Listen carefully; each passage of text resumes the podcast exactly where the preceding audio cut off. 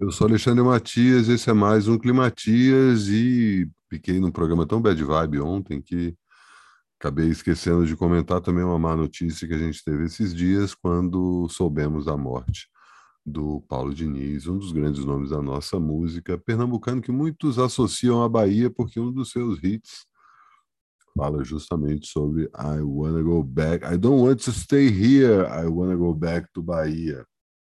Isso aconteceu porque um de seus colaboradores era baiano, foi justamente quem escreveu a letra.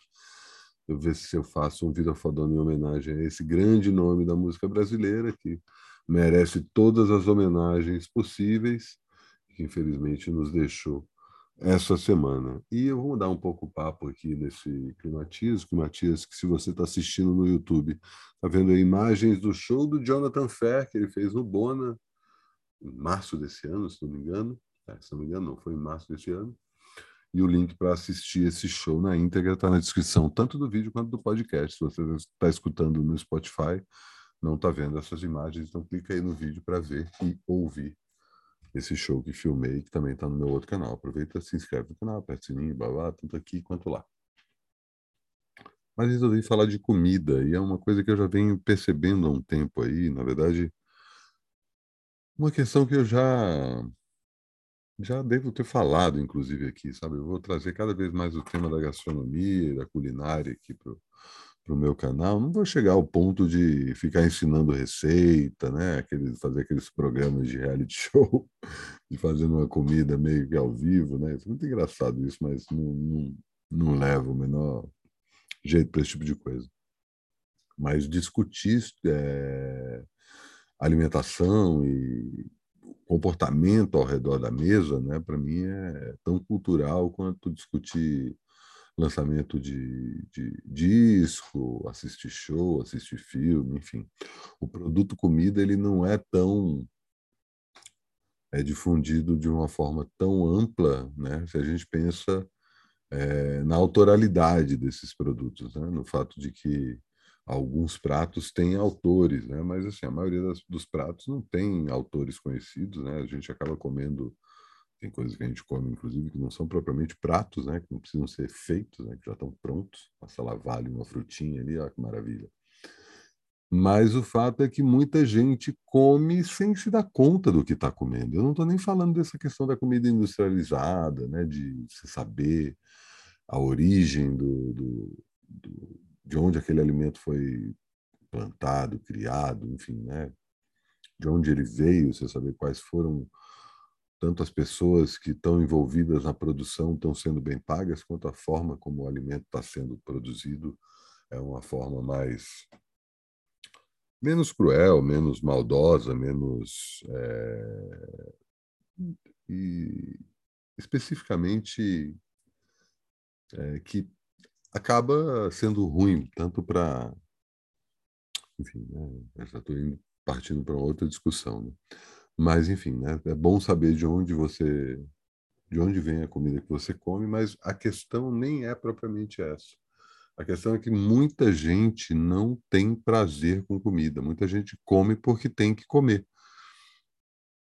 E uma coisa que eu percebo, assim, eu já, já passei por situações dessas, tanto pessoas muito próximas, amigos, que eu fui descobrindo, nossa, quer dizer que você não tanto faz o prato que você vai comer hoje, quanto pessoas que têm o famigerado paladar infantil, que não gostam, não, essa cebola, não gosta da textura, porque esse tipo de coisa, ah, não, feijão isso, comida crua, não sei. E eu, aos poucos, fui apresentando aí, né, já faz tempo já que eu sou completamente apaixonado por comer, né? Isso vem de berço.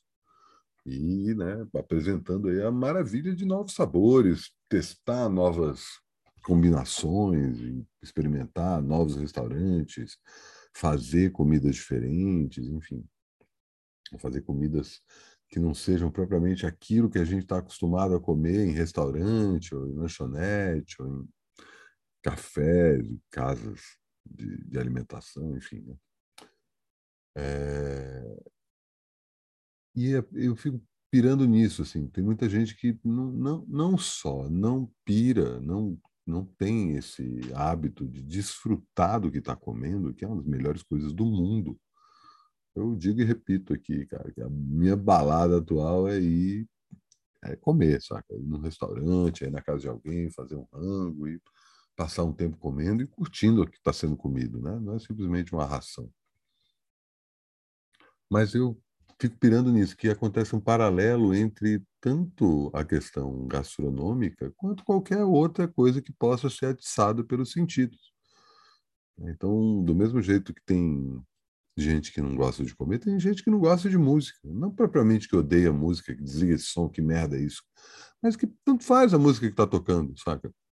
Não, se não estiver tocando música nenhuma, saca? Que entende música muito mais como trilha sonora mas por quê? Porque, do mesmo jeito que a gastronomia não foi treinado a entender música dessa forma, né? E aí vai desde cinema, TV, internet, né?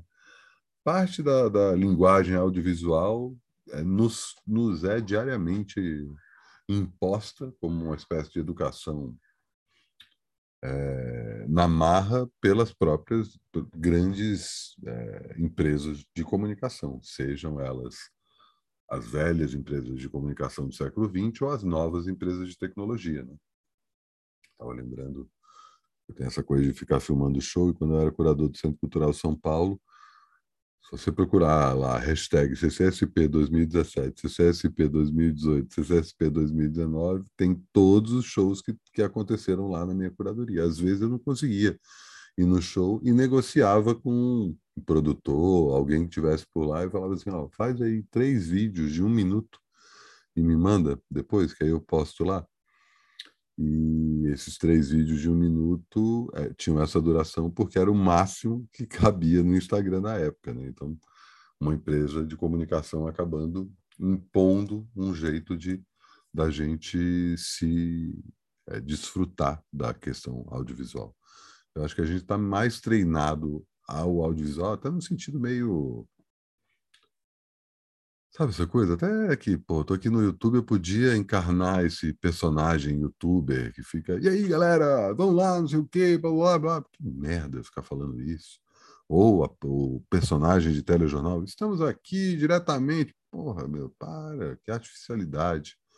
Mas o fato é que a gente vem sendo treinado, e aí entra em várias outras questões, né? A questão toda a questão do tipo a noção de beleza, a noção do que é saudável, a noção do que é sucesso, enfim. Isso parte desse meu insight em relação à comida, né? E como vou percebendo que a comida é só um dos itens que a gente precisa treinar o tempo todo, né? Então, se você não gosta de comer, repensa isso, né? E se você conhece gente que não gosta de comer, pega essa pessoa pela mão e vai ensinando. É muito fácil a gente virar e falar assim: "Ah, vai, toma banho, vai lá comer seu McDonald's lá e depois a gente se encontra". Não? Tipo, ah, você gosta disso aqui? Então vamos levar em tal lugar, vai comer tal coisa. Vem aqui em casa que eu estou fazendo um rango tal. Volta à questão que eu estava comentando essa semana de fazer alguma coisa. Falando em fazer alguma coisa, voltei aqui a atividade no meu canal no YouTube e também no Spotify, quando lancei mais um novo programa nessa quinta-feira. É, mais uma edição do Cine Ensaio, em que eu e o André Graciotti conversamos sobre filme recém-lançado no Brasil, ainda está no cinema, recomendo assistir no cinema.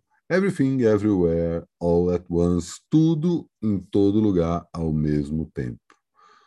Não vou nem falar muito sobre o filme, mas só falo sucintamente que é uma comédia de humor negro, é, nihilista e existencialista sobre uma mãe de família de idade com crise, tanto no seu casamento quanto na casa, no trabalho, na relação com seus entes mais próximos. Mas e aí, de alguma forma, essa história conversa com o multiverso.